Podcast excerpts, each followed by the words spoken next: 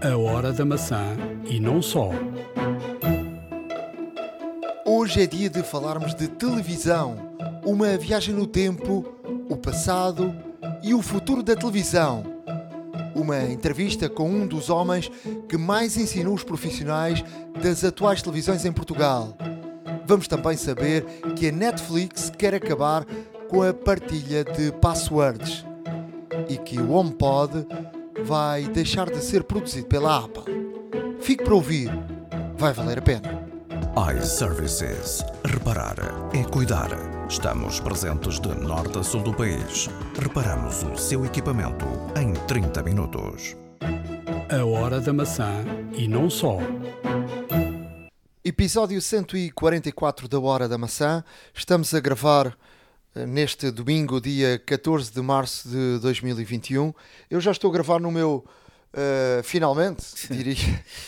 Não é já estou, é finalmente já eh, estou a gravar no meu iPhone eh, 12 Pro Max. Eh, de facto, há aqui um. Eu já não estava habituado a um telefone tão grande, mas é uma questão de habituação. Mas eh, em termos de câmara é fantástico, de facto. Eh, há aqui um salto muito, muito, muito grande. A, a qualidade é, é enorme. Eh, já há aqui hum, algumas coisas mesmo ao nível de profissional. Agora, já não estava tão habituado a um telefone assim do, do, do tamanho de gigante, não é? O, o outro tamanho abaixo é mais maneirinho. Pois, calculo que sim, mas também, eh, se formos bem a ver, o, o telefone é grande, por- e- mas também tem outras, obviamente, eh, as vantagens também são, são interessantes, porque não só é a bateria, como se sabe, e o ecrã eh, maior também, como também uma qualidade de, de imagem em termos de câmaras, em termos de estabilização e tudo mais, que de facto hum, nota-se a diferença.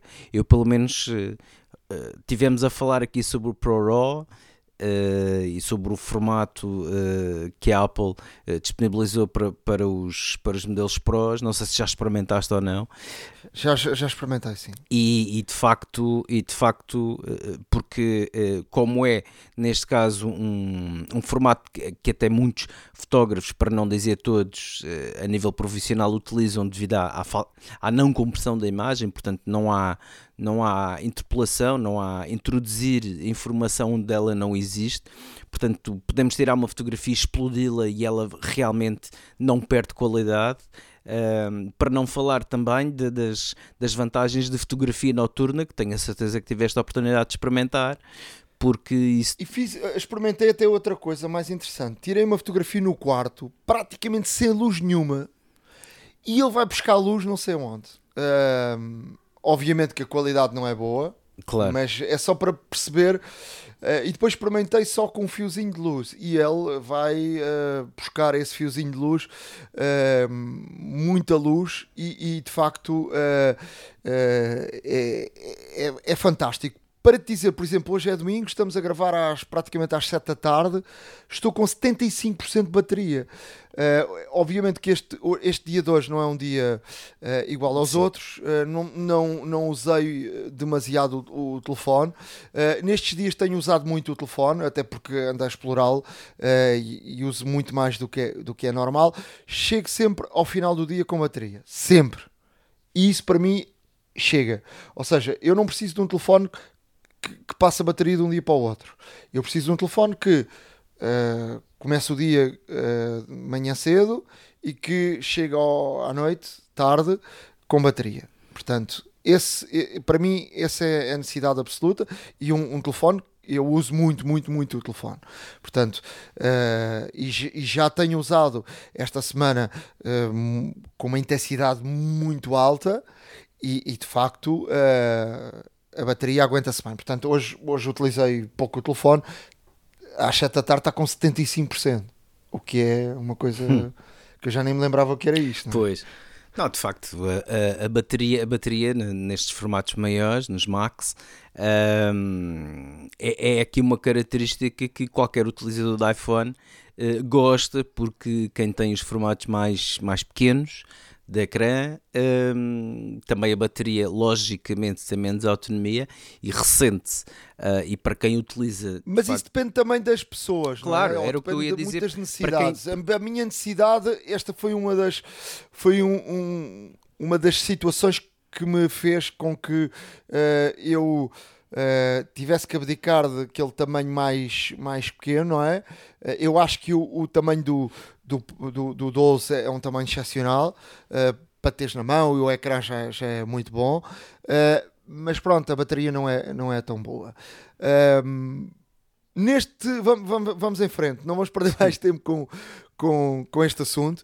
Este, este podcast vamos ter aqui uma secção especial uh, a falarmos de televisão este ano é ano de Jogos Olímpicos e de Europeu. E este, normalmente, em ano de Jogos Olímpicos, há aqui, há sempre, uh, ao longo de, de, de décadas, uh, as televisões um, ehm, e a tecnologia acompanha uh, este evento e há, assim, há sempre uma mudança de tecnologia que é introduzida com, com os Jogos Olímpicos. Uh, vamos ter aqui uma, uma entrevista com Carlos Alberto Henriques. Ele é um antigo uh, uh, homem eh, da, da, da, da RTP que, que, que, esteve muito tempo na, na, na no ensino uh, tanto da RTP como de mídias e televisão e, e especializou-se muito em, em, televisão, aprendeu muito com a, na BBC, uh, foi, foi de facto diretor do Centro de Formação da, da, da RTP, é alguém que sabe mesmo muito de, de televisão, portanto é alguém que sabe muito da, da área da área técnica, Uh, não, é, não é uma pessoa que vem aqui falar uh, da Samsung que é assim, ou a LG é assado, ou, ou, ou a, a, Sony uh, tem outras características. É alguém que fala de, de, de, questões técnicas, portanto é uma entrevista um bocadinho diferente é para alguém que quer ouvir uh, coisas que são de facto uh, diferentes na área, na área técnica, que vai falar um bocadinho do que foi a televisão e a evolução da televisão do cinema e o que pode ser o, o futuro, e que vai também ajudar-nos ehm, a escolher. Uh, quando formos escolher uma televisão, hoje em dia a oferta é tão grande, tão grande, tão grande, que vai nos ajudar a isso.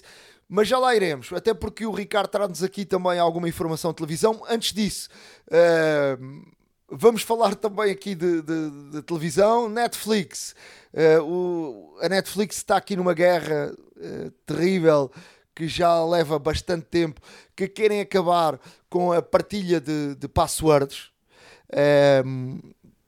querem ter aqui uma tecnologia que vai eh, perceber se, a, se as pessoas estão uh, em lugares diferentes e, e vai pedir uh, às pessoas aqui um, uh, uma, uma verificação se és o proprietário ou não da conta.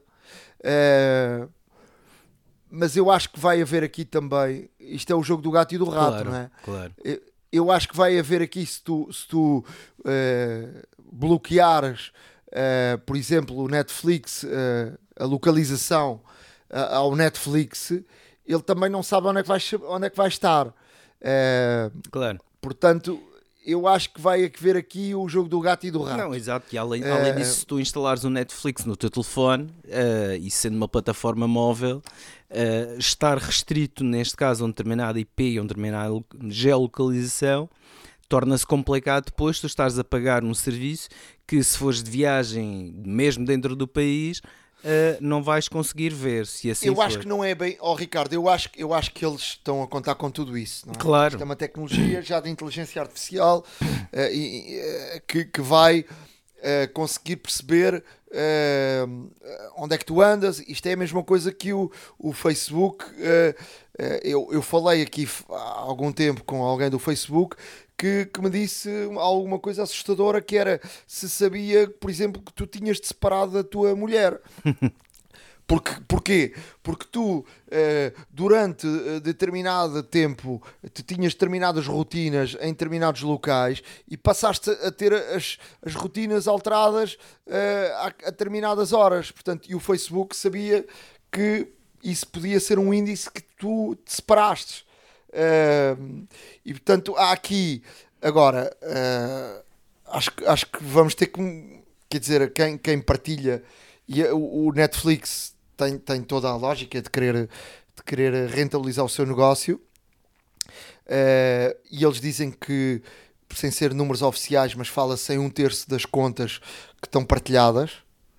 Uh, portanto, é algum dinheiro, não é? É bastante dinheiro. Claro. Uh, agora, isto vai sempre haver aqui o jogo do gato e do rato. Portanto, há aqui sempre maneiras de, de bloquear uh, portanto, a, localização, a, aqui uma série de situações. Vamos ver o que é que vai, o que é que vai acontecer, de, de pedires a verificação e, e, e portanto, uh, e conseguires verificar de forma imediata a conta. Portanto, há aqui, há aqui várias, várias maneiras. Portanto, uh, ao jogo do gato e do rato. Portanto, a Netflix com legitimidade faz isso e, portanto, uh, e, e, tanta gente que, que, partilha tanta coisa uh, tem também legitimidade para, para, para fazer o jogo do gato e do Não, rato. Obviamente. Mais, mais informação, Ricardo. Olha, mais informação. Uh, existem aqui algumas, algumas notícias antes de passar aqui à parte da televisão que eu, que eu gostava aqui de frisar, até mesmo porque uh, tem o seu quê de interesse. Uh, a primeira é que a Apple vai investir na, na, Alemanha, neste caso, algum dinheiro, mesmo algum dinheiro, um, e isto porquê? Porque a Apple vai investir cerca de 1,2 bilhões de dólares um, num design center de uh, semicondutores na Alemanha. E isto para quê? Uh, o intuito é ter aqui uma, um centro europeu, acima de tudo, uh, de desenvolvimento, uh, no qual a Apple está a contar fazer os seus próprios modems 5G. outra hardware também, estudo para Wi-Fi, como já dissemos aqui há alguns podcasts atrás, a Apple o, o 5G mal saiu uh, e a Apple já está, juntamente com, com um consórcio de outras empresas, a estudar o futuro de, de, do, do, do, 6, do 6G.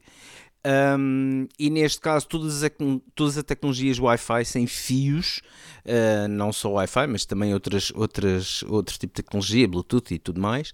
Um, a Apple está uh, também a desenvolver, a estudar, e aqui este centro na, na Alemanha será o ponto nevrálgico em termos, em termos europeus, uh, onde irá se desenvolver também muito desta tecnologia. Portanto, aqui vemos também que a Apple. Um, quer de alguma forma a Apple já tem os seus próprios processadores, uh, pouco mais faltava para fazer o iPhone completamente seu, à exceção do ecrã, já se sabe, como é lógico, uh, mas outra, outro componente muito importante e que, po e que pode eventualmente ser aqui um fator não só de, de, preço, como também de tecnologia, como também de competitividade e como também de prazos, de prazos, a Apple está aqui uh, de uma forma de uma forma aqui muito muito muito própria lá está uh, a tentar a tentar também uh, ficar autónoma ficar não refém da Qualcomm e da Intel de forma a que realmente fique com, com a tecnologia 5G, com a possibilidade de desenhar os seus modems 5G, e aqui vamos cada vez mais vendo que a Apple está quase a fazer uh, o seu percentual, o, o, full circle, lá está, o, o pleno do, do iPhone, uh, e, para aí, e para aí caminham, e acho que vai ser um caminho muito interessante para a Apple nestes próximos anos.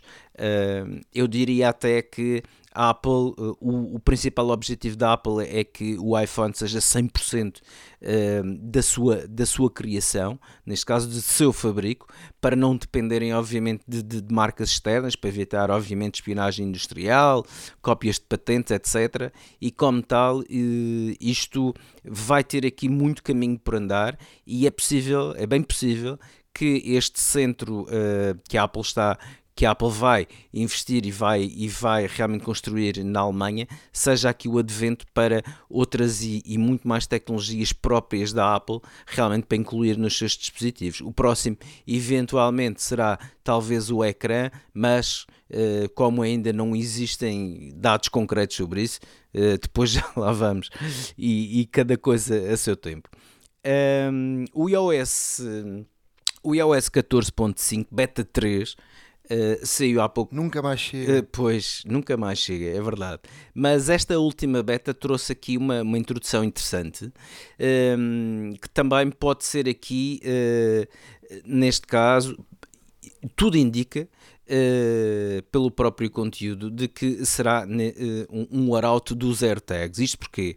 Porque esta, esta atualização, este novo update, inclui eh, uma secção no Find My, Uh, que é o neste caso encontrar o meu Mac, encontrar o meu, o meu iPhone, mas agora tem uma, uma tem uma secção que é items. E os items são o que uh, dizem que uh, o próprio e se abrirmos para quem já tem o beta, se abrirem neste caso o Find My, encontra na dock onde antigamente eram só três separadores, encontra um quarto que é o items. E items podem ser coisas variadas como mochilas, podem ser, podem ser telefones, podem ser malas, podem ser bicicletas. Ou seja, uh, aqui mais um, mais um, um, indício pelo qual a Apple uh, estará para breve, pelo menos, uh, lançar os, os tão tão falados AirTags, dispositivos de localizador, um, e, e, e, esta preparação já do, do iOS 14.5 uh, é bem capaz de, de, também estar aqui a indiciar um, um futuro anúncio para muito breve. Já o leaker John Prosser dizia que os AirTags já estão prontos a Apple deve estar a anunciá-los a qualquer momento e, e, esta, esta nova adição do iOS parece assim eh, indicar de facto que o anúncio dos AirTags será para muito breve. Este, este 14.5 este 14 é o tal que traz eh, o desbloqueio com máscara. Exato. É, que, para quem tem o, o Apple Watch. O, o Apple Watch, portanto, fará bastante falta. Portanto, eu tenho um colega que tem isso e, e, e está encantado. Portanto, eu, eu não, não instalei o beta uh, nesta, nesta fase porque, porque dá alguns, pode dar alguns problemas e, e, eu não, não, não quero estar a passar por esses problemas porque não porque perco mais do que ganho. Ora bem. Dizer também que, que a Apple uh, vai descontinuar os HomePods uh, para, para se dedicar aos HomePod minis.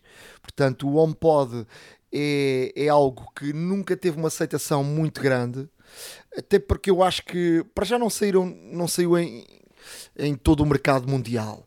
Depois a Siri não está disponível em todo o mercado mundial. Uh, bem sabemos em Portugal que temos que levar com a Siri em brasileiro. Em, Brasil, em brasileiro. Uh, depois o preço Uh, depois uh, só funciona com Apple Music. Uh, e o, o, o Mini, estamos a falar ali a 99 dólares. um preço muito convidativo e o mercado aderiu bastante. Portanto, a Apple silenciosamente está a terminar o stock do HomePod para se dedicar só ao Mini. Não sei se depois aparecerá aqui um novo produto ou não porque a Apple uh, normalmente quando deixa cair um produto não fala uh, normalmente sobre, sobre essa decisão.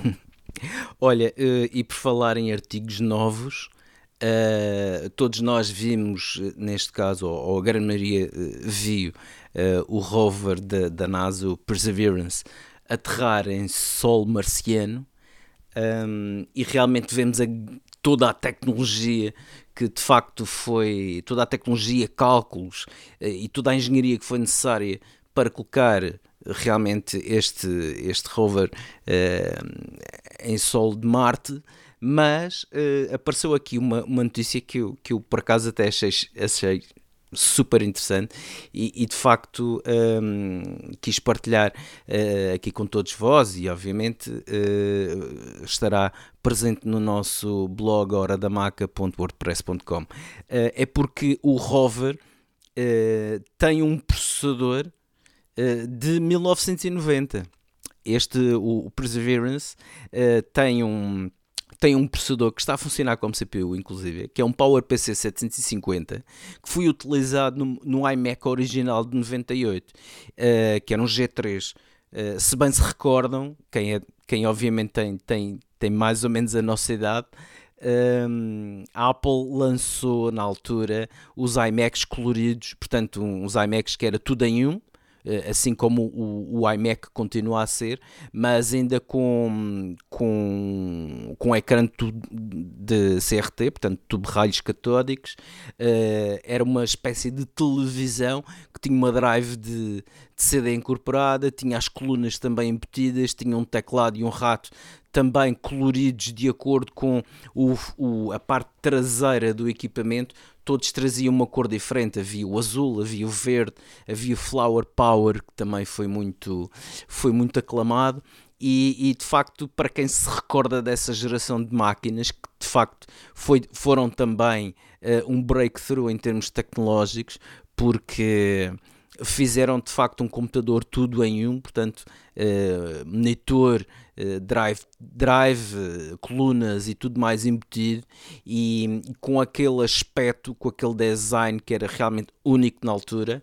Um, e, e, nessa e para quem se lembra dessa fase que foi até muito interessante houve muita gente que despontou o interesse para a Apple precisamente com o lançamento deste equipamento, um, é, é no mínimo inusitado e curioso que de facto o Perseverance tenha uh, este, este processador. O original o original que a Apple utilizou era um, era um processador com um só núcleo, tinha 233 MHz, um, porque, e agora comparado com, com, os, com, os, com os chips que, que até incorporam os telefones que, que usamos na mão, que têm frequências de 5 GHz e tudo mais, ou seja, é, é, é realmente muito, muito diferente.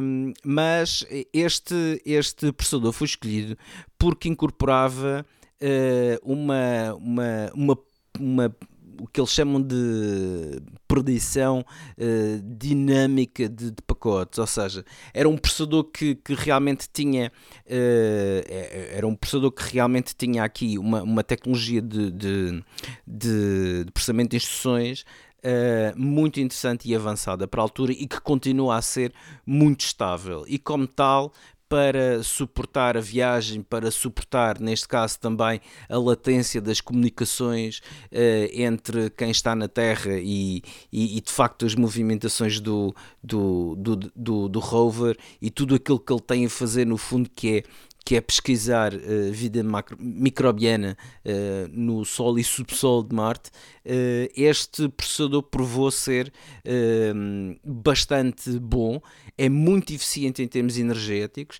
e, como tal, precisavam de um processador com estas características e o escolhido foi este.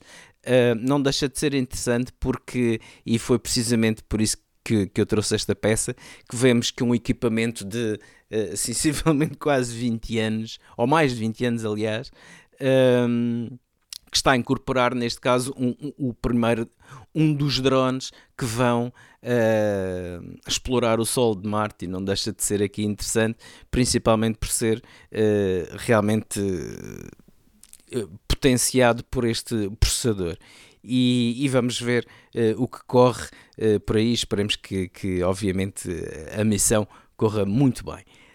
Um, outra, outra, outra, aqui fator interessante que, que, que, que, trago a todos eh, é que a Apple lançou um portal de Apple for Kids.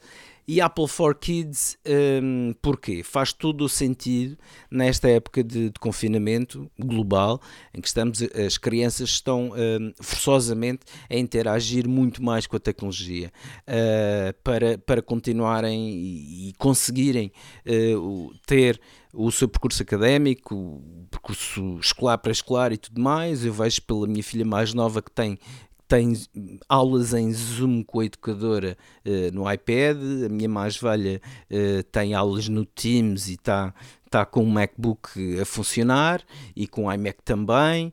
uh, quando, não, quando não está ocupado usa outro e portanto este portal que a Apple, que a Apple realmente fez um, é um portal que vai ajudar os pais, neste caso, a ter uma série de seguranças, a ter uma série de atenção Uh, no sentido da utilização de tecnologia pelos mais novos.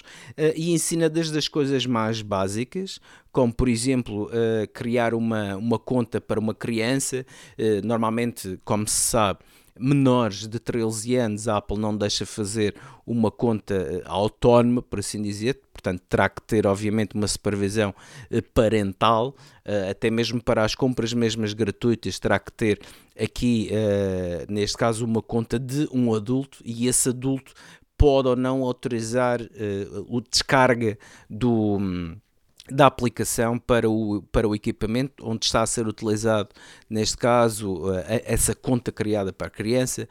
Podem definir screen times, no fundo, para restringir a utilização de certas e determinadas aplicações, das redes sociais a jogos e tudo mais. E, portanto, este portal dá aqui uma série de informação uh, muito útil.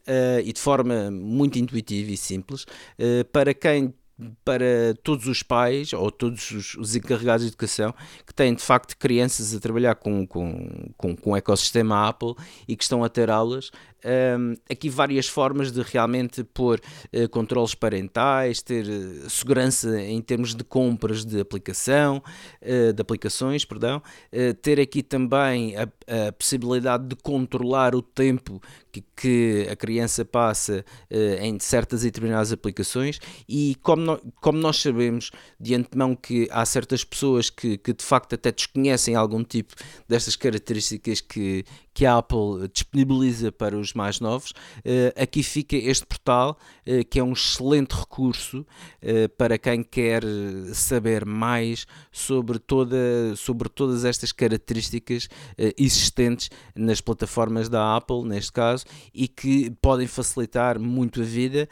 Uh, aos pais, aos filhos e, acima de tudo, garantir segurança, bem-estar e, portanto, é sempre aqui também um, uma fonte de informação extremamente, extremamente útil.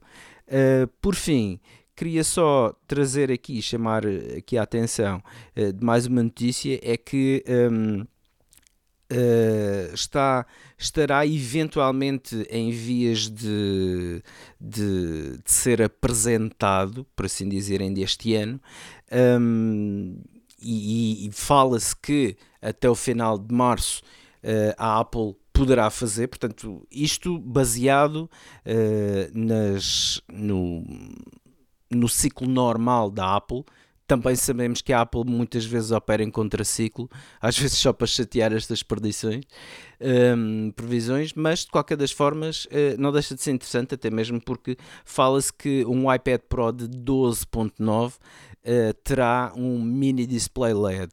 E, e isto será muito interessante porque o mini display LED eh, é uma tecnologia que não só traz, eh, obviamente, uma grande, grande qualidade de imagem, como também uma, uma, uma, um, uma grande redução no consumo energético.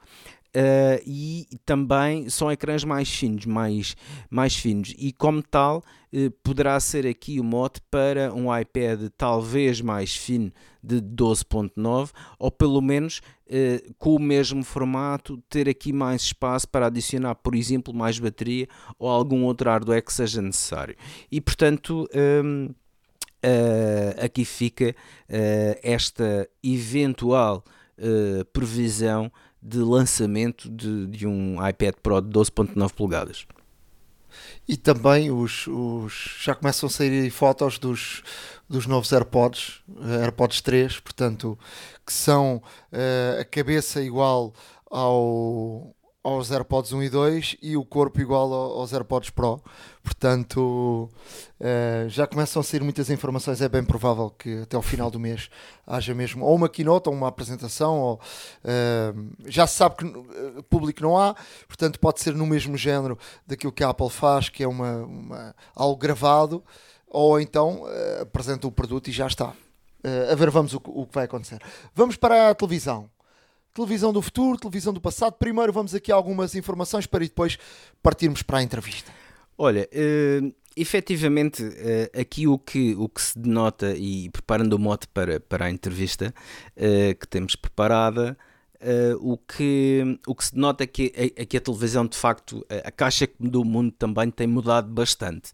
Uh, e, e desde, desde realmente o, a primeira transmissão, que data de 1926, Uh, em que um, um senhor japonês, utilizando obviamente um, um display CRT, o tubo de raios catódicos, com 40 linhas de resolução, uh, apresentou uma, uma imagem que era uma fotografia de uma fotografia de um, de um senhor japonês pertencente a um clã.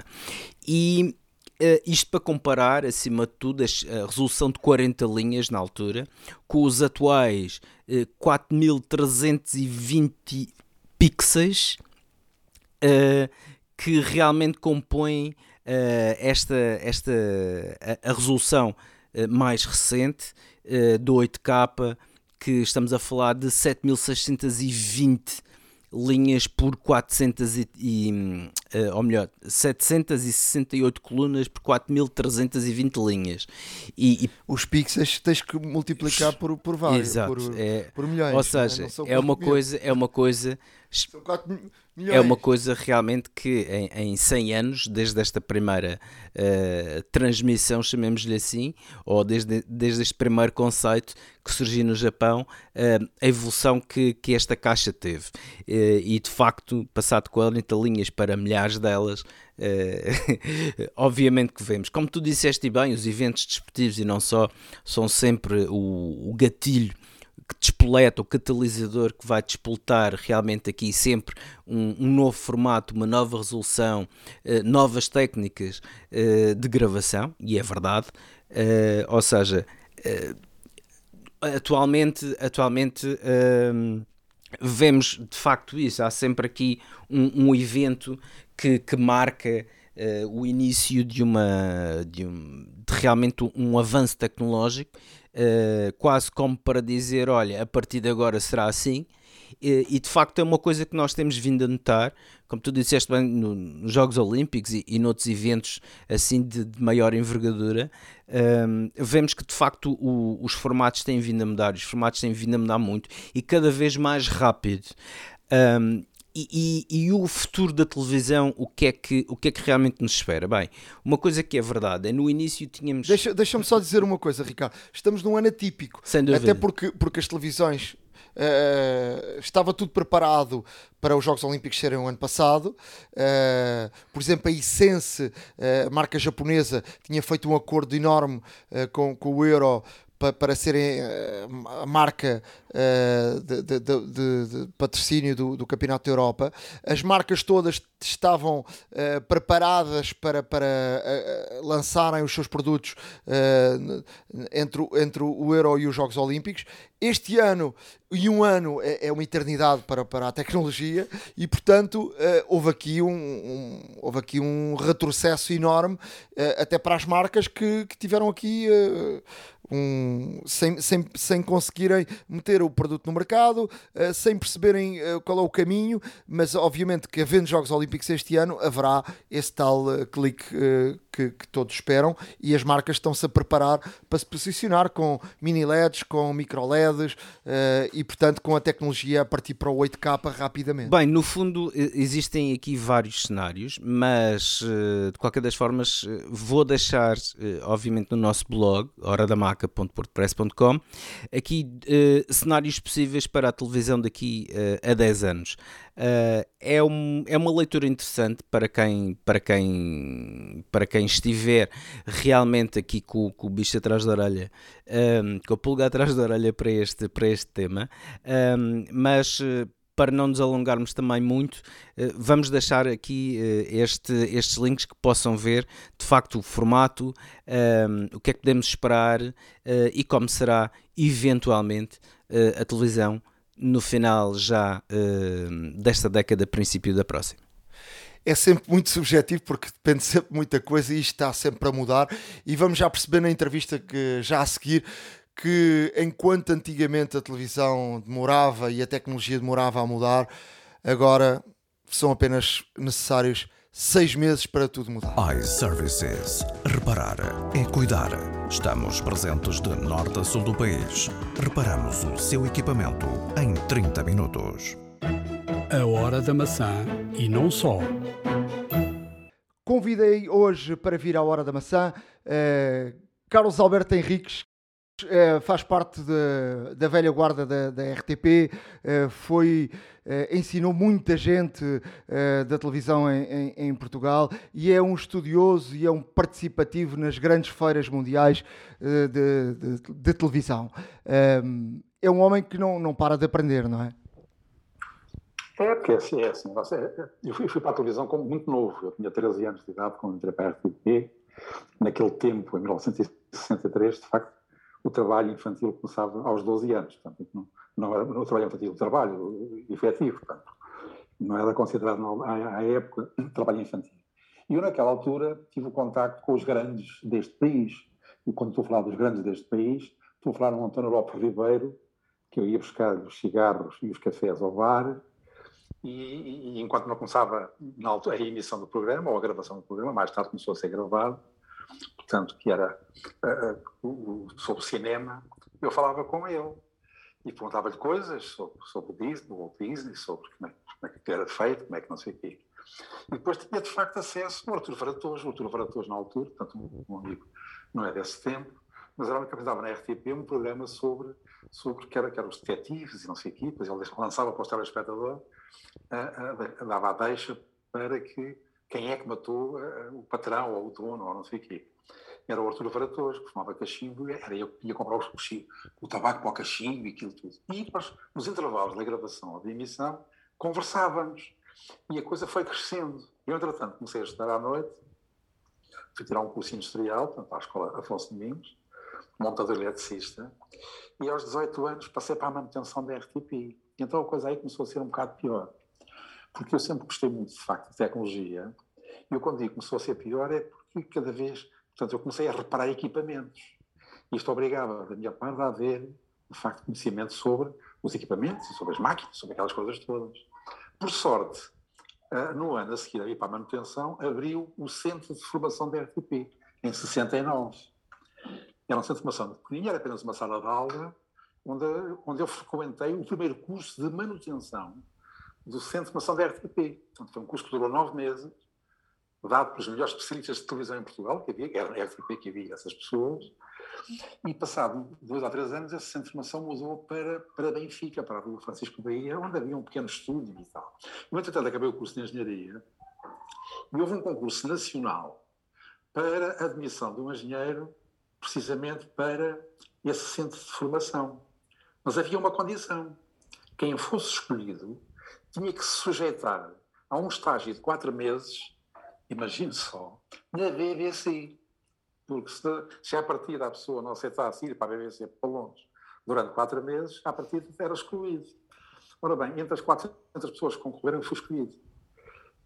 E passei, de facto, eh, quatro meses da minha vida em Inglaterra, mais propriamente em Evesham, que é, portanto, onde existia o Centro de Formação, o Engineering Training Center, onde tive os melhores professores do mundo, do mundo. As pessoas, portanto, foi meu professor, a pessoa que inventou o chroma key, foi meu professor. A pessoa que inventou o teletexto foi meu professor. E, portanto, as pessoas na BBC não havia uma coisa que existe muitas vezes nas estações, de televisão na Europa, nomeadamente em Portugal, que é quem é que vai para o centro de formação. Normalmente não vão as melhores pessoas, vão as pessoas que andam por aí a chatear e que já são um bocado velhos. E, que, e, e equipamentos. O que é que vai ser formação? Equipamentos. O que é que vai para lá? Vai aquilo que a estação já não usa, que é o ferro velho. Ora, a BBC fazia ao contrário. Quando comprava, de facto, novos equipamentos, eles, antes de irem trabalhar para, para a BBC, eram testados no centro de formação. E nós, alunos, tínhamos acesso a equipamentos que só daí a dois ou três anos e é que a BBC ia usar, pôr no ar. E eu trouxe para cá essa ideia para Portugal e tive sorte porque, entretanto, de facto, eu comecei a trabalhar no Centro de Formação, a sério, começámos a preparar a cor em 1976, portanto, quatro anos antes da cor arrancar, e, portanto, em 1980, no dia 7 de março, lá arrancámos com a cor, em que eu aprendi imenso, portanto, meu Deus do céu, na BBC, nomeadamente os erros que eles cometeram, porque eles tinham arrancado com a televisão a cores, portanto, o Cima Paulo, em 1967. que cometeram 500 mil erros. E esses 500 mil erros da BBC, nós não os cometemos. Cometemos os nossos, é? Mas já não foram tantos. E, portanto, a passagem foi fácil, praticamente fácil. Só que aí tivemos que fazer formação de todo o pessoal da RTP. Todo o pessoal da RTP, começando pela engenharia, começou mais cedo, começou quatro anos antes, passámos à parte de manutenção, depois aos técnicos operacionais e, finalmente, a um ano de distância, portanto, em 79 e em 80, aos jornalistas, aos produtores, aos realizadores e toda a parte criativa da televisão, então, ao pessoal da cenografia, da, da maquilhagem e isso tudo. Isso deu-me acesso também a, a, ter, não só em Portugal, grandes especialistas de outras áreas, portanto, estrangeiros, brasileiros, espanhóis, alemães e, e ingleses, como tive também alunos formandos. Eu estou a falar de um Zé Eduardo Muniz, estou a falar de facto de nomes, Roberto Carvalho mais tarde, mais tarde o Rodrigues Carvalho também, também foi meu aluno em 1990. Portanto, parte de, em 95 não havia nenhum jornalista da RTP que não tivesse sido meu aluno, não havia. Uh, uh, na SIC, a maioria, de facto, também tinha sido meus alunos. Eram jornalistas da SIC e da TVI, da TVI, meu Deus do céu, diretor técnico. Então, aquele pessoal foi foram todos, passaram todos por. Só havia aquela formação em Portugal, mais, no país não havia mais nenhuma escola que ensinasse televisão. Mas hoje em dia é mais difícil acompanhar a evolução, ou não? É porque é muito mais rápido, porque naquele tempo, eu quando entrei para a RTP em 63, eu lembro-me que a RTP tinha comprado há pouco tempo as novas câmaras para o Estúdio 1 e essas câmaras só foram retiradas de, de, de, de, exploração precisamente no dia 5 ou no dia 4 de março de 1980 porque daí a dois, três dias arrancava a cor. Portanto, uma câmara durava 15, 20 anos. Eu hoje vou a Las Vegas, a uma feira que se chama NAV, por acaso este ano não vai haver, infelizmente, tal como no ano passado, que é uma feira, de facto, onde aparece o máximo dos máximos em televisão e cinema, não só em equipamentos, mas também em pessoas que vão falar, as conferências, aquilo, são os James Cameron, os George Lucas, aqueles monstros todos estão ali à nossa frente a falar sobre televisão, sobre cinema, e a falar sobre o futuro destas coisas todas. E nós temos que andar sempre a acompanhar, de facto, estas feiras. E acontece que há uma lei que nós estamos a conhecer entre nós, os técnicos, como a lei de Moore, que nos diz que, de facto, que o Moore, portanto, foi o homem, um dos pioneiros, portanto, da Intel, que em 64 afirmou, na altura em que se começou a fazer as microchips, que de 18 em 18 meses, por acaso até é mentira, ele disse de 24 em 24 meses. O jornalista é que percebeu mal e disse que eram 18 em 18 meses. E passou a ser a lei de Moore de 18 em 18 meses, o equipamento passava a ter o dobro das, das chips, não é? De facto, dos, dos processadores, e passava a custar metade. Ora bem, neste momento, há equipamentos que são lançados nos Estados Unidos, portanto, em Las Vegas, em abril, que é o tempo da NAB, e quando chega a setembro, a Europa tem uma feira, portanto, em Amsterdão, que é a IBC, que é a International Broadcasting Convention, em que a mesma máquina faz o dobro do que fazia em Las Vegas e custa metade do que custava em Las Vegas. Ou seja, portanto, entre abril e setembro já não estamos, já não estamos com os oito meses. Portanto, a lei de Moore já foi ultrapassada.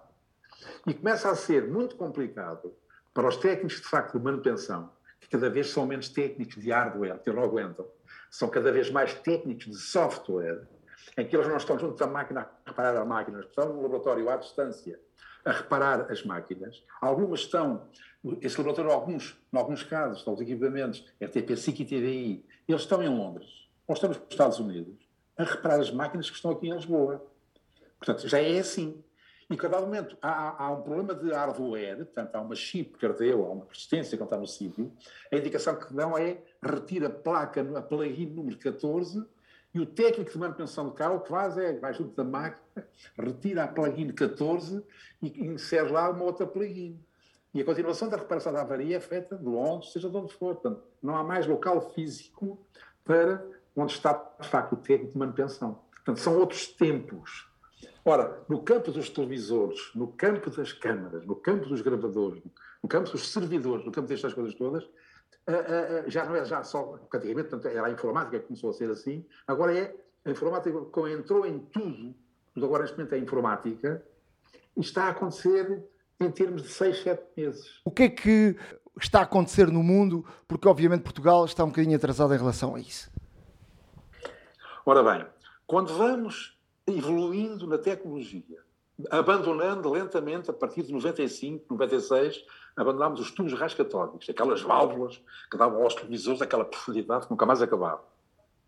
Então, com o aumento das dimensões do ecrã, eram uns caixotes super pesados e com uma profundidade brutal. Aquilo era uma coisa, meu Deus, havia umas, umas prateleiras próprias, para, umas mesas próprias para aguentarem aqueles televisores.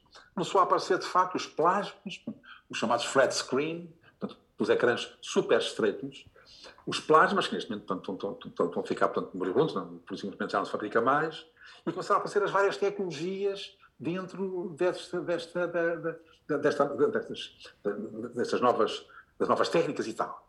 Nomeadamente os, os, os cristais, os LCDs e essas coisas todas e tal, uh, e, e, e, os chamados LED. LED que quer dizer, de facto, em inglês, o Light Emitting Diode, ou seja, os diodos emissores de luz. O diodo é um componente eletrónico, já vem dos anos 50, uh, que serve para eletrónica para fazer retificações de ondas e coisas do género. Só que houve um senhor que inventou em 61, um, de facto, um, um diodo que, à parte de fazer essas coisas todas que faziam os irmãos dele, também emitiam luz. E, e eles conseguiram, de facto, LEDs, a coisa foi evoluindo até aos anos 70, uh, uh, com, com, com, a emissão de luz verde e com a luz vermelha. Mas não conseguiam LEDs, eles não conseguiam arranjar LEDs, que emitissem luz azul. Cá está para ter o RGB. Então, o que é que aconteceu nos, nos primeiros televisores que apareceram com esta tecnologia dos LEDs? Os LEDs azuis, como não era possível, não tinha descoberto o fabrico, tanto o LED azul, o que eles faziam era colocavam sobre o LED uma, um plástico, como se usa normalmente nos projetores e coisa do género, azul. Portanto, eram LEDs que emitiam luz branca, mas depois tinham um filtrozinho, de facto, não é? Uma películazinha em cima deles para dar luz azul. Ora, tudo isto ocupava espaço. Então, os televisores, de facto, uh, uh, tinham uh, LEDs de dimensões relativamente grandes. Mas estávamos na altura, no tempo, do chamada televisão SD. E o que é que é o SD? Então, eu estou nos anos 96, 97, 98. Portanto, já dei um grande salto dos anos 70. Portanto, os LEDs já vinha de 61, em 70 a coisa evoluiu muito, mas a aplicação concreta aos televisores, da modo a termos qualidade, não sei mais, a partir de 96, 97, por aí. Acontece que uh, uh, uns senhores uh, que há uns anos atrás, portanto um japonês e um americano, que, que ganharam até um prémio Nobel da Academia por, por, porque conseguiram, de facto, obter um LED que emitia a luz azul. Ora bem, para a comunidade científica foi um salto em frente brutal, porque eles de facto perceberam, e eu na altura eu escrevi, eu escrevi artigos para aqui, para ali, para lá, e escrevi um artigo e senti que isto não fez assim grande moça, porque as pessoas não conheciam o resto da história. Não é? Eu, eu, eu obriguei-me a ter que contar a história para as pessoas perceberem do que é que estávamos a falar. A partir dessa altura, a, a guerra estava quase que ganha, ou seja, o conseguir LEDs, portanto, portanto são, ao fim e ao cabo, aquilo funcionava como lâmpadas minúsculas, é? cada vez mais pequenas, passou, foi, foi, um passo assim que se descobriu um LED azul. Ao ponto de terem o tamanho micron, ou seja, quando nós estamos a falar em termos de potências de 10, geralmente eu digo 1, 2, 3, 4, 5, e quando chega a 90, 999, uh, uh, o seguinte é, é 1000, mas nós, quando estamos a falar em, em distância, a gente diz um quilómetro. Quando estamos a, a medir, a, a, contar de facto pesos, a gente diz um quilo.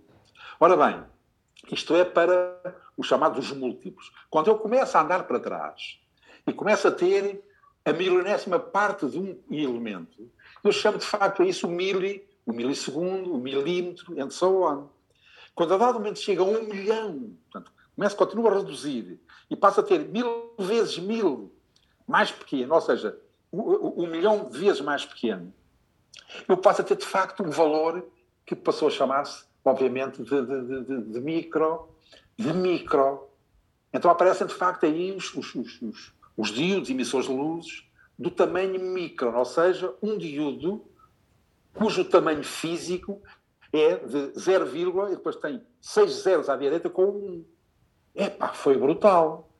Esse, esse, então apareceram ecrãs de televisão que começaram a ter, obviamente, uh, imensos LEDs. Mas com o aparecimento da, da, da, da, chamada alta definição, eu abandono o SD, ou seja, a televisão standard, que utilizava à volta de 414 mil pontos, 414 mil pixels, uns vermelhos, 414 mil, mais 414 mil verdes, mais 414 mil azuis, passei para a alta definição. Olha, quando eu passo de uma coisa para outra, para a alta definição, estou a falar, portanto, em Full HD, não é?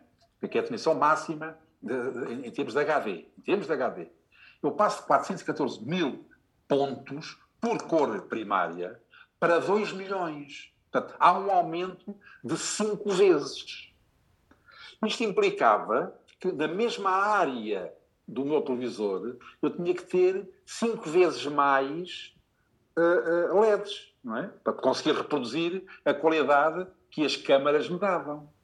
E isso obrigou, de facto, os, os cientistas a trabalhar ainda mais e, portanto, o 10 levantado a menos 6, ou seja, o, o milhão de milhão, passou para 10 levantado a menos 9. E quando aparece o menos 9, em, em linguagem técnica, nós chamamos a isso um nano.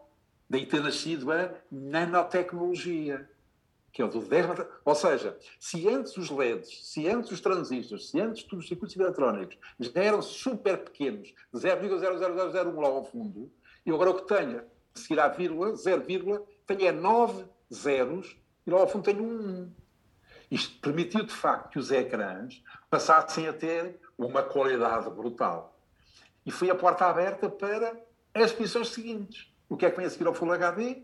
Vem aquilo que se chama erradamente em televisão o 4K, portanto, o que se deve chamar de facto é a ultra alta definição 1, porque 4K é cinema e a diferença é substancial em termos de qualidade. Uh, uh, depois surge a ultra alta definição 2, que é uma coisa que eu penso que temos que falar mais à frente, tal como o ultra alta definição 1, por causa da questão dos Jogos Olímpicos e do Mundial que vai haver no Qatar, essas coisas todas, e os Jogos Olímpicos agora, tanto de, de, do Japão, uh, com, com, com, com aquilo que os fabricantes chamam de 8K, alguns fabricantes chamam 8K, e que nós também, dá mais jeito, dizer 8K é mais fácil para as pessoas, para os compradores de televisores, a gente está a dizer ultra alta definição 1, epa, coisa horrorosa, ou o HV1, e chamam-lhe 8K está a andar, ou, ou 4K está a andar, muito mais fácil não é? É uma questão, é uma questão portanto, linguística, e não, mas tecnicamente está errado, não é? Eu, quando falo de televisão, tenho que falar em ultra alta definição. Quando falo em cinema, falo em capas. 4K, 2K, 4K, 8K.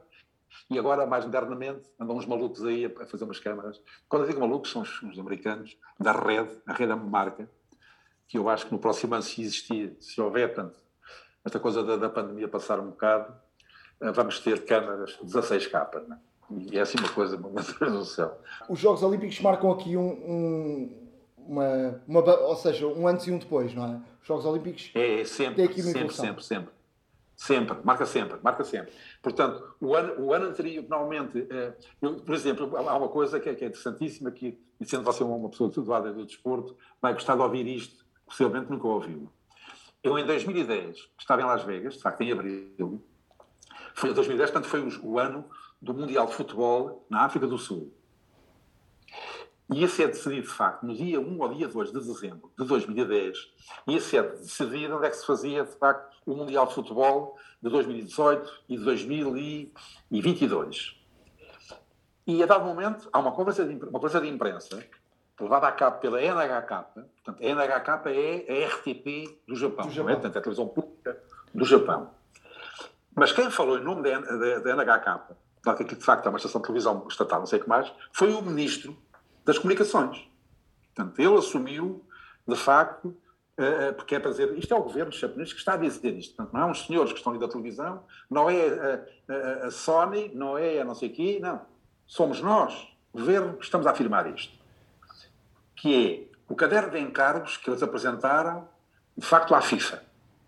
E nesse caderno de encargos, onde dizia várias coisas. Uma das coisas era seguinte: se ganharmos, e estamos convencidos que vamos ganhar, de facto, não há hipótese nenhuma, nós não vamos transmitir os 64 jogos em alta definição, nem em 4K. Porque na altura já se estava a falar no 4K. Vamos transmiti-los em 8K. portanto, a grande maioria dos jogos. E outra parte, a partir do momento em que chegamos às oitavas de final ou coisa do género, não vai ser mais o 8K, mas sim em holografia. E isto foi uma promessa, de facto, dos japoneses. Se ganharmos, não sei como é que cumba. É, é, no dia 2 ou dia 1 de dezembro, de facto, desse mesmo ano, a FIFA anuncia, vá-se lá saber porquê, o Qatar ganhou. Foi o Qatar, de facto, que ganhou, que ganhou a realização do Mundial de Futebol de 2022. É lógico que os japoneses não, não ficam parados, é, foi um revés muito grande, mas as previsões são, neste momento, rondam uh, uh, para 2030 uh, as televisões começarem a emitir devagarinho, portanto, em, em holografia. Holografia quer dizer televisão sem ecrã, não é? Portanto, a dado momento eu estou a ver um jogo de futebol, eu convido, portanto, o Nuno da Luz a minha casa a ver o jogo de futebol e estamos em cima desta mesa onde eu estou neste momento a falar. Um amigo está de um lado, na parte, de, de, na parte de trás da baliza do Benfica, eu estou na parte de trás da baliza do Sporting. E o jogo está a desenrolar aqui da minha sala. E isto não é futurologia, isto já existe. Isto já existe. Não é? uma coisa de facto que, que, que eu já vi. Eu, eu até queria aqui eh, abordar outra, outra questão que é colocarmos aqui na posição de alguém que, que quer comprar uma televisão neste momento. Uh, o que é que deve olhar e que aspectos deve uh, escolher para ter uma televisão uh, a longo prazo? Se puder ter a longo prazo, porque já percebemos que a tecnologia renova-se rapidamente. Renova-se ano a ano, neste momento, ano a ano, ao menos. Então, esse, o primeiro ponto, e tenha atenção, porque a pergunta que você me faz, a resposta não é fácil. E diz você, ah, está bem, se, fosse fácil, também não lhe punha a pergunta. E, e, a questão, porque a questão é esta depende de vários fatores. Primeiro fator, qual é a disponibilidade económica para a aquisição? Ou seja, o Nuno Luz pretende comprar um televisor que lhe custa 400 euros ou que custa 4 mil euros? A primeira questão é esta. Qual é a sua disponibilidade? É para 4 mil euros ou 400 euros? Bom, esta é a primeira pergunta logo que se tem que fazer. Depois há uma segunda. Eu acho, eu acho que para que se comprar um, uma televisão a longo prazo não pode ser o preço mais baixo, não é? Ora bem, está a pensar bem. Mas pode não ter dinheiro para 4 mil euros, para comprar um televisor de 4 mil euros. Está a ver? E, e, e a maioria das pessoas não sei se terão essa capacidade. Não sei, não faço ideia. Mas depois há outros fatores que vêm a seguir. Há a questão do dinheiro, e agora, tendo eu dinheiro ou não tendo dinheiro, há algo que eu tenho que decidir. É que resolução é que eu pretendo do meu televisor. O que é que isto quer dizer? Quero uma resolução dita SD. O SD vem do inglês standard.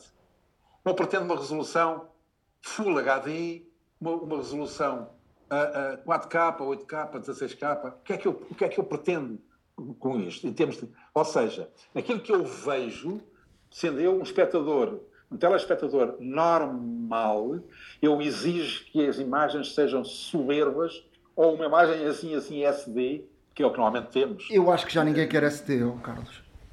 Já ninguém quer SD. Muito bem. Então isto quer dizer que as pessoas se habituaram, de facto, no mínimo, ao HD. Agora, dentro do HD coloca-se também várias, há várias hipóteses.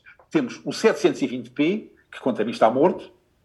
Temos o 1080i, o I interlaced, portanto, nós numa imagem da televisão, vindo do tempo da, da, da televisão analógica, a imagem é formada por X linhas, não é? E então, para se evitar o batimento da imagem, o que se fazia antigamente era, e ainda se faz agora, era a leitura das linhas de ordem ímpar, a 1, a 3, a 5, a 7, a 9, and so on, e ao fim da leitura das linhas ímpar, nós tínhamos aquilo que chamávamos o field, portanto, ou campo uh, ímpar, e depois líamos as linhas de ordem par. O que é que isto fazia? Eu, em vez de ter a leitura de 25 campos por segundo, eu passava a ter de 50 campos por segundo. Isto evitava-me na imagem no ecrã aquilo que os técnicos chamam o flicker e que o povo lhe chama a cintilação. Portanto, a imagem deixava de cintilar. Quando, no tempo, se eu fizer, por simplesmente a passagem, como acontecia, por exemplo, no cinema, a projetar 24 imagens, cinema 24 imagens por segundo no ecrã, a imagem estava cheia de flicker. Como é que no cinema eles evitaram o aparecimento daquele, daquele batimento, daquele flicker? Era projetar o mesmo fotograma duas vezes. O que passava a ter uma, portanto, uma, uma projeção de um, um rate de facto de 40 imagens por segundo. E aí o olho, mais ou menos como aquilo, porque o nosso olho apaga e acende a um ritmo de 59,95, não é? Daí, neste momento, a tendência é as 60 imagens por segundo, cinema e televisão, mínimo, e, ou 100, ou 120, ou 250 imagens por segundo. É a tendência atual. Portanto, resumindo e concluindo, aqui na parte da, da, da, resolução, temos que pensar, de facto, o que é que queremos ter em termos de, de, de resolução. Porque isto, o ter mais pixels, à partida, não me garante melhor qualidade. Em princípio, sim. Mas não há uma garantia completa. Porque eu tenho que ter mais pixels, mas tenho que ter cuidado. Tenho que ter bons pixels. E este conceito de bons pixels vai bater numa outra coisa que tem a ver, obviamente, com o preço dos televisores, que é a chamada o HDR, que quer dizer em inglês High Dynamic Range. Portanto, e traduzindo para português, quer dizer gama dinâmica elevada. Portanto, eu aplicar a, a, a, uma imagem, mesmo até uma imagem HD, se lhe aplicar o HDR, eu vou ter uma qualidade de imagem brutal. E isto porquê? Porque a imagem vai-me dar. Nós, nós, na imagem temos uma coisa que se chama a luminância, não é? Que é a informação do preto e branco da imagem. E na luminância é aquela em que os nossos, os nossos olhos, nós temos dois tipos de sensores, que são os cones que olham para a cor e são assim um bocado burros, desde que apareça uma coisinha qualquer, eles detectam a cor e tal, e são assim, não sei. Mas depois temos 10 vezes mais bastonetes. O que é que fazem os bastonetes? São uns sensorzinhos que temos nos olhos, que é para detectar o brilho das imagens. Logo, se eu quero dar uma boa definição à minha imagem, eu tenho que tratar primeiro o preto e branco. E depois trato é que trato da cor. Porquê? Porque o ser humano é assim que faz o mesmo. Portanto, o olho humano é isto que faz. Temos os bastonetes que olham para o preto e branco e temos os cones que olham para a cor. E depois transmitem ao cérebro esta informação e o cérebro, obviamente, que processa as imagens. Ora bem, isto está a acontecer também a nível dos televisores. Portanto, eu a dado momento, num televisor, se estes televisores são todos digitais, eu vou ter, obviamente, zeros e uns, e vou ter uma coisa que se chama wireframe, eh, vou ter, o, o obviamente, o, o High Dynamic Range, portanto, a gama dinâmica elevada, que me permite que, na zona dos brancos, eu consiga ter mais brancos sem a imagem estar sobreexposta, eu ir além dos 100%, sem a imagem ficar com aquele, com aquele ficar leitosa, né, sobreexposta, e na parte dos pretos da imagem, na parte a, nível dos 0%, antigamente aquilo era 0%, ou andava ali por volta dos 10%, ou coisa do género, eu consigo agora ver N imagens, eu aponto a câmera para uma zona com, com, com, vários negros e eu consigo detectar no meu televisor, se tiver essa característica HDR, ver que aquilo de facto há diferenças entre um preto de 0% e um preto de 0,01. Eu consigo distinguir perfeitamente. Oh, Carlos, então nós temos que procurar o que na televisão? Quando formos a, um, a, escolher uma televisão, o que é que temos que,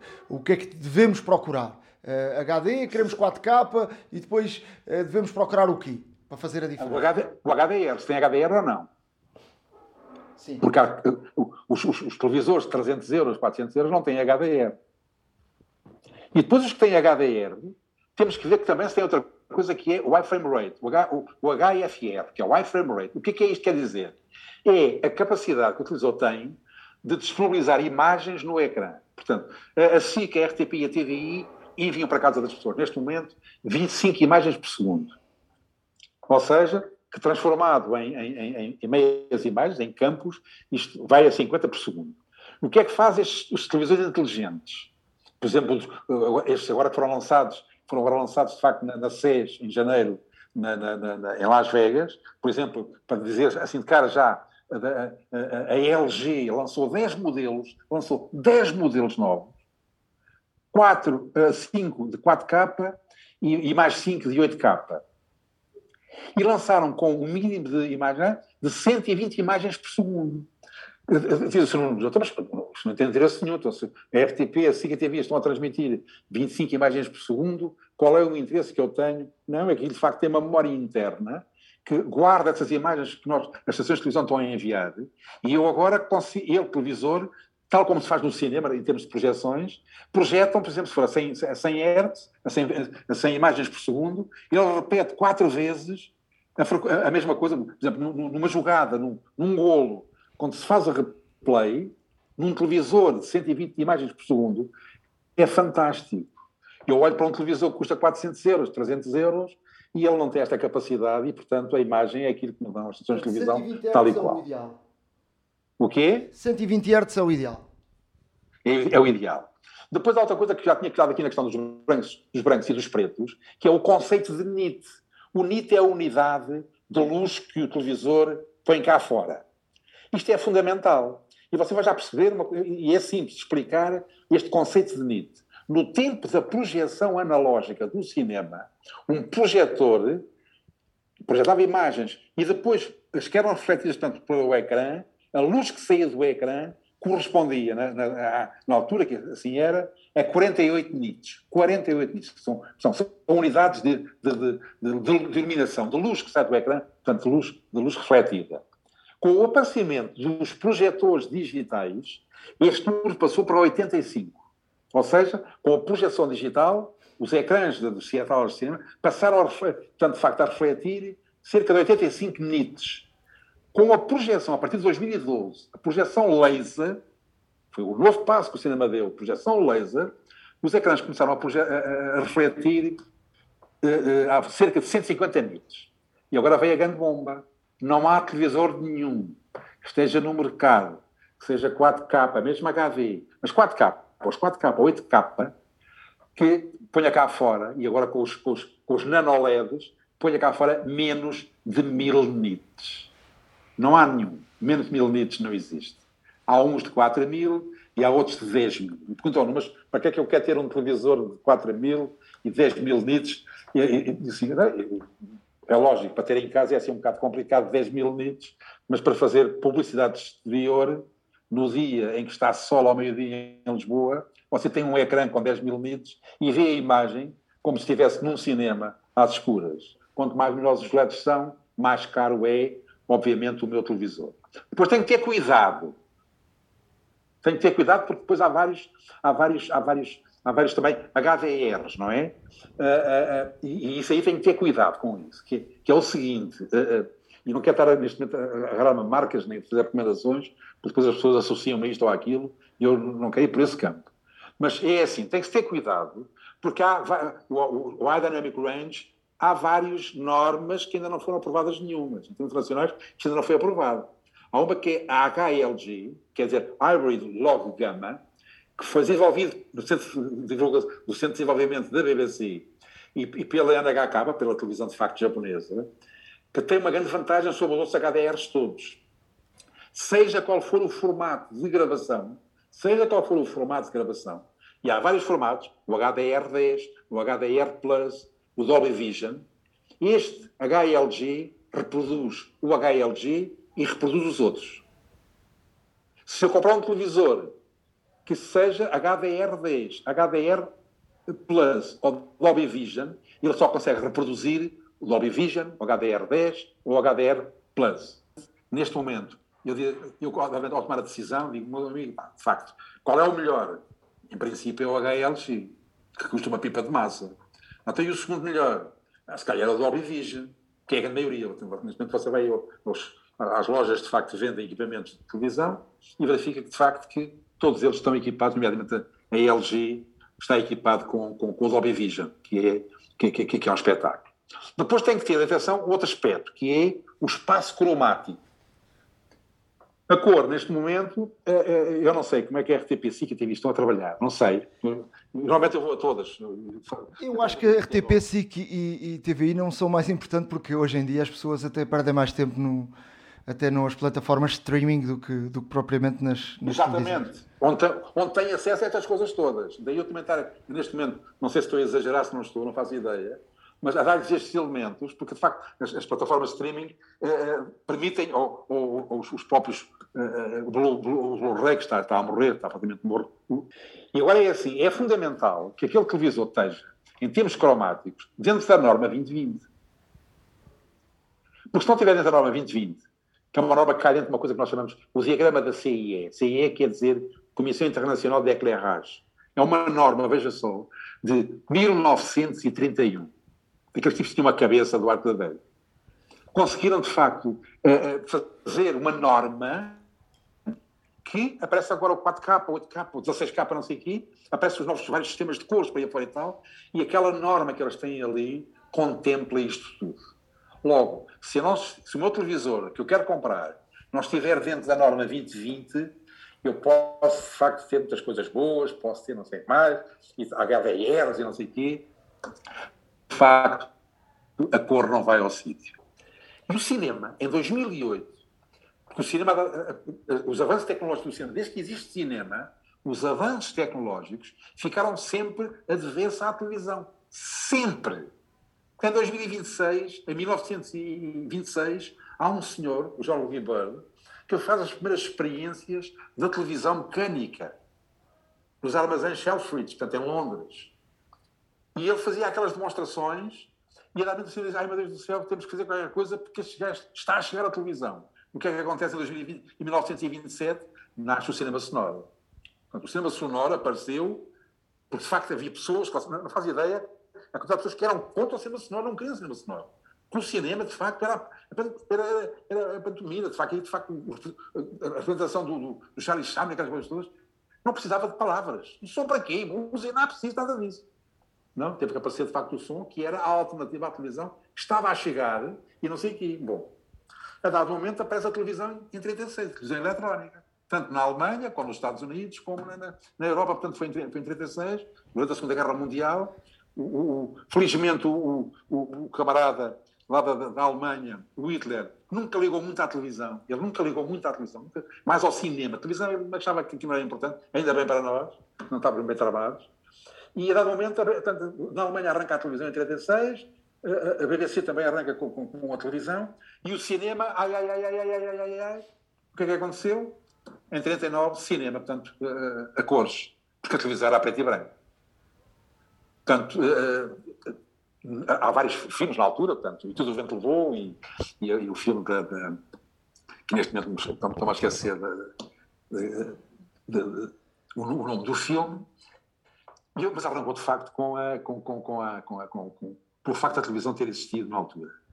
Chegamos a, 50, a 53, e aí dá todo outro grande salto no cinema, com o aparecimento do cinema 3D, foi um flop completo, e o aparecimento das, dos ecrãs alargados ou seja, o cinema scope e essas coisas todas. Isto porquê? Porque em 53 arrancou nos Estados Unidos a televisão NTSC. Ou seja, a televisão até ali passava os filmes que passavam no circuito comercial, mas passava-os a preto e branco. O Veio Tudo o Vento Levou a preto e branco é uma coisa, ver a, tanta cores é, obviamente, outra coisa. E, portanto, a, a, o Feiticeiro de Oz, era o, o filme da bocado, não estava a esquecer. Ver o Feiticeiro de Oz em que, a dado momento, o filme é feito a preto e branco, depois passa, de facto, a, a, a cor, e até um, é engraçado, depois a RTP, quando, quando passámos lá na, do preto e branco à cor, copiámos um bocado o feiticeiro de Oz e foi giro a passagem da Fátima Medina para, para, para o apresentador de continuidade, para o São Luís, seguimos um bocado o feiticeiro de Oz e foi uma coisa muito bonita, não é? Que é a partir do preto e branco, que depois passa para não sei o que mais velha e aparece as cores total, totais e que foram só vistas por 5% da população portuguesa porque à data um televisor a coisa era muito cara, era muito dinheiro. E, portanto, o cinema teve, obviamente, que dar o passo seguinte perante a televisão a cores. Passavam os filmes que ele, cinema, produzia, passavam a ser produzidos a cores, tinha que fazer algo que levasse as pessoas às salas. E o algo passou pelo 3D, que foi um flop completo. Fizeram-se, em 53 fizeram-se 110 filmes a 3D, flop completo. As pessoas, para correr dos óculos e não sei o que, não dá. Mas agora o, o Panavision e o, o, o widescreen, a coisa foi para aí fora. E em so on, foi sempre assim. Para dar o salto, para não estar mais tempo, estamos em 2008 e a televisão em 2008 ultrapassou de longe, não só em termos de qualidade de imagem, como qualidade sonora, que foi uma coisa que a televisão nunca esteve à frente do, do cinema, nunca esteve à frente. Em 2008 passou à frente do, do cinema. E aí o cinema acordou e disse: temos que ter digital, de facto. É? aos malucos na América que inventam as câmaras de facto digitais, os tipos os indivíduos da rede, que é uma imagem de facto brutal. E o cinema de facto aderiu, assim aos poucos, foi aderindo aos poucos, os profissionais não queriam, achavam que não sei o quê, mas tiveram, tiveram, tiveram que aderir. E a dado momento, eh, eh, este, eh, em 2012, o 4K vai à avante. E aí o cinema teve que adotar a norma de 4K. Portanto, eles antes adotaram o 2K, depois adotaram o 4K, e neste momento já se estão a fazer filmes, a grande parte dos filmes em Hollywood, Hollywood e não só, não é? no mundo, os filmes já são todos feitos em, em 10K, portanto, o mínimo de, de definição é 8K. Portanto, e os ecrãs de, das salas de cinema, como não conseguem reproduzir esta qualidade, não conseguem reproduzir esta qualidade, estão a ser substituídos por ecrãs eletrónicos. E aqui voltando outra vez à televisão. Então as grandes marcas, estou a falar tanto numa LG, numa Samsung, a Samsung lidera o mercado mundial, não só de televisores como de, de, de ecrãs para cinema. Eu fui convidado em 2017 a ir a Las Vegas, a inauguração da primeira sala, primeiro ecrã eletrónico, e, e, e é cair para o lado.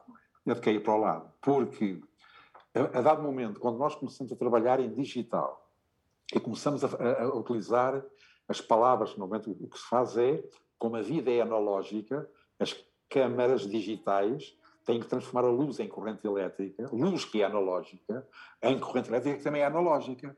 Depois, dentro da câmara, é que se passa para digital. E, portanto, esta passagem para digital implica a mostragem. E em cada amostra que eu faço, é como eu estar a fazer, sei lá, eu quero avaliar a qualidade da água do Rio Tejo. Eu não levo para o laboratório a água toda. Eu faço uma amostragem aqui, então está a ejacular. Com o digital é a mesma história. E agora, quando eu faço a amostragem de uma onda analógica, eu vou ter que dar a essa onda um código digital. E agora esse código digital poderá ser com, com 4 dígitos, nós dizemos com 4 bits, ou com 8 bits. E durante muitos anos, é que chama-se byte, não é? O 8 bits são, é o chamado byte. E durante muitos anos, o que se fazia de facto, e em televisão trabalhou-se durante alguns anos, com palavras de 8 bits. Ora, quando eu passo de palavras de 8 bits para palavras de 9 bits, no mínimo, eu aumento a qualidade da imagem ou do som para o dobro. Ao aumentar um bit à palavra, passo com aquela, passo para o dobro. Quando eu passo para trabalhar com 10 bits, e há neste momento uma grande guerra na, na, na televisão, o trabalhar, é para agora, como é que é? Alta definição em 8 bits ou em 10 bits? nem se discute. O mínimo é 10 bits. Porquê? Porque ao passar de 8 para 10, aumenta a qualidade da imagem quatro vezes. Sem fazer mais nada, eu não faço mais nada. Com televisor, com uma câmera normal, com televisor normal, eu não faço mais nada. Só pelo facto de mexer nos bits, chama-se isto bit depth, eu vou aumentar, bom, isto é a propósito de quê? Dos televisores, isto é a propósito de quê? Dos ecrãs de cinema, Quanto maior for a capacidade que eu tenho de um reprodutor, portanto, ecrã de um televisor, em mexer o bit depth, ou seja, a quantidade de bits por palavra, eu estou a aumentar mais ou menos a qualidade da minha imagem. E isto é brutal. É lógico que neste momento as pessoas não têm grandes opções de escolha, porque eh, ou é 10 bits, ou então a alternativa é ter 10 bits, portanto não há, acima disso não há, com exceção do cinema não, no cinema neste momento já se vai a 12 bits, e, em alguns casos, a 14. Portanto, a ideia é chegarmos aos 18 bits dentro, dentro de pouco tempo, no que diz uh, respeito à qualidade da imagem. Até porque depois o cinema tem outra coisa, que a televisão, de facto, uh, o sistema que há pouco falei, que a BBC desenvolveu, do HDR, que é o HLG, o híbrido logo de gama, tem uma coisa interessantíssima, que é se eu faço um filme, e eles no cinema não optaram pela norma 2020, tem uma norma que come completamente a 2020. Ou seja, é o dobro da 2020. Chama-se ACES, Academy Color Encoder System. Isto foi desenvolvido pela AMPAS, para a Academia Americana de Cinema, e agora é aplicado, de facto, aos filmes. Os filmes são, as câmaras, de facto, para cinema, uh, utilizam, obviamente, esta norma, que é o ACES. Agora acontece, então, quando, quando as televisões uh, A, B ou C, ou, uh, de facto, a Netflix meter, de facto, um filme foi rodado em ACES, como é que é? O meu televisor como é que se comporta? Tem duas hipóteses. Agora, depende do televisor. Aí está. Depende do televisor. Se for um televisor que tem uma norma que consiga ler o ACES, que é o caso HLG, não há problema nenhum. Senão, por simplesmente, o HDR vai à vida. É lógico que tudo isto está ainda a ser trabalhado, as normas, as várias, as quatro que eu aqui lancei, há mais, há cerca de vez, mas estão todas neste momento em, num concurso internacional e, vai, e a decisão mundial, vai ser uma decisão mundial, como é óbvio, como aconteceu com o cinema, com as 24 imagens por segundo, eles não querem correr o risco da televisão, que é, na América e no Japão há umas normas, na Europa há outras, na Índia há outras, na, África há outras, não. Eles querem acabar com isso, querem de facto ter uma norma mundial, e portanto qualquer dia vão tomar uma decisão. Portanto, nesta altura é conveniente, de facto, ter cuidado e optar pelo HLG. Carlos. Bom, depois vem o som. Eu quero ter som envolvente ou não? Sim, qual? Estereofonia? Não, estereofonia já não existe mais. Isso acabou, morreu, não existe mais. Bom, tenho 5.1 ou tenho 7.1. E agora dentro do 5.1 há a hipótese de ter o 5.1.2 e o 5.1.4 ou não? Mas o que é, que é isso, o 5.1.2? 5.1.2 é, o 2 quer dizer dois altifalantes no teto. É pá, mas está a colocar no teto dos altifalantes é assim para trabalhar. Não, eles não estão no teto. Eles estão no chão, junto ao televisor, só que a apontar para o teto. E eu, de facto, estou no meu sofá e levo com sons que vêm três da frente, mais o subwoofer, que são quatro, e dois de lado. É o 5.1. Ou então, dois de lado e dois atrás. É o 7.1. E aí vou ter agora, ou não, mais dois junto ao ecrã que atiram para o teto, ou atiram com dois, ou atiram com quatro canais. Eu estou a falar, obviamente, de som super envolvente. E quando eu opto por isto, eu tenho que ter cuidado, porque obviamente isto implica custos diferentes. Eu com um televisor de 400 euros, se calhar, não estou agora a meter agora num 5.1.2, isso é que era bom. Nem vou para um sistema que as televisões, no caso da Sony, têm, que é o OTS. O que é que isto quer dizer? Object Tracking Sound.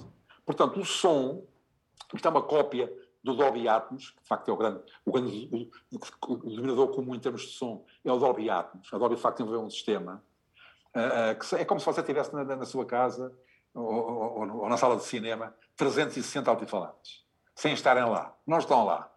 E de facto são altifalantes virtuais.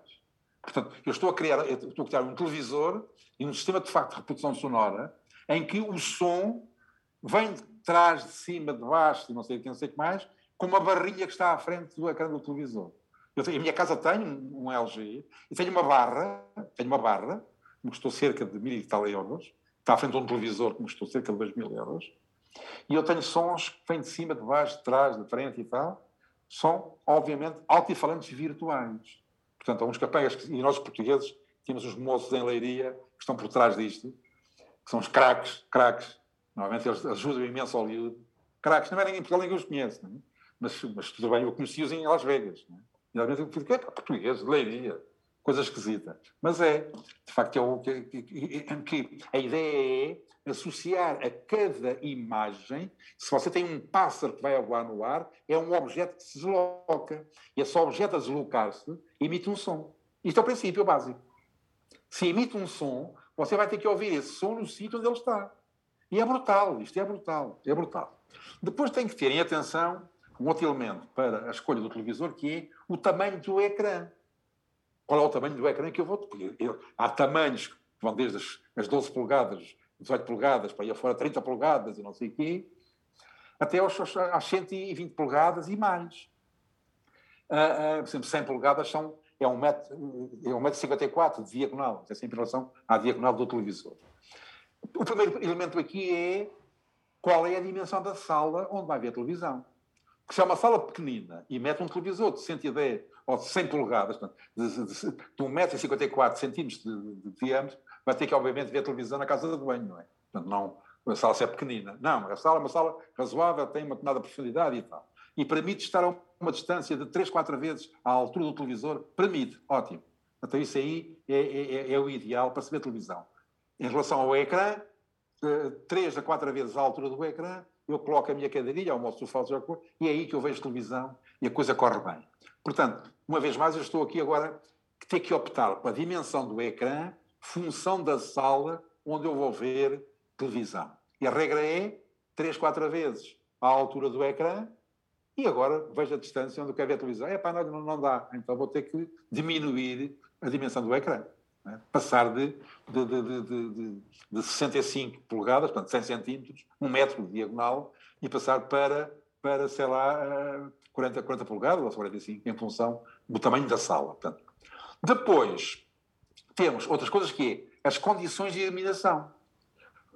Quando eu estou a ver televisão, de facto, eu tenho hipótese de apagar as luzes todas, ou hipótese de baixar os stores, ou hipótese de ter um candeeiro com quebra-luz, porque não convém, de facto, estar tudo às escuras a ver televisão, não pode, não, não pode ser, não, não se vê, porque o olho humano não gosta nada disso. Temos que ter atenção à distância e temos que ter atenção, obviamente, à luz que sai do ecrã.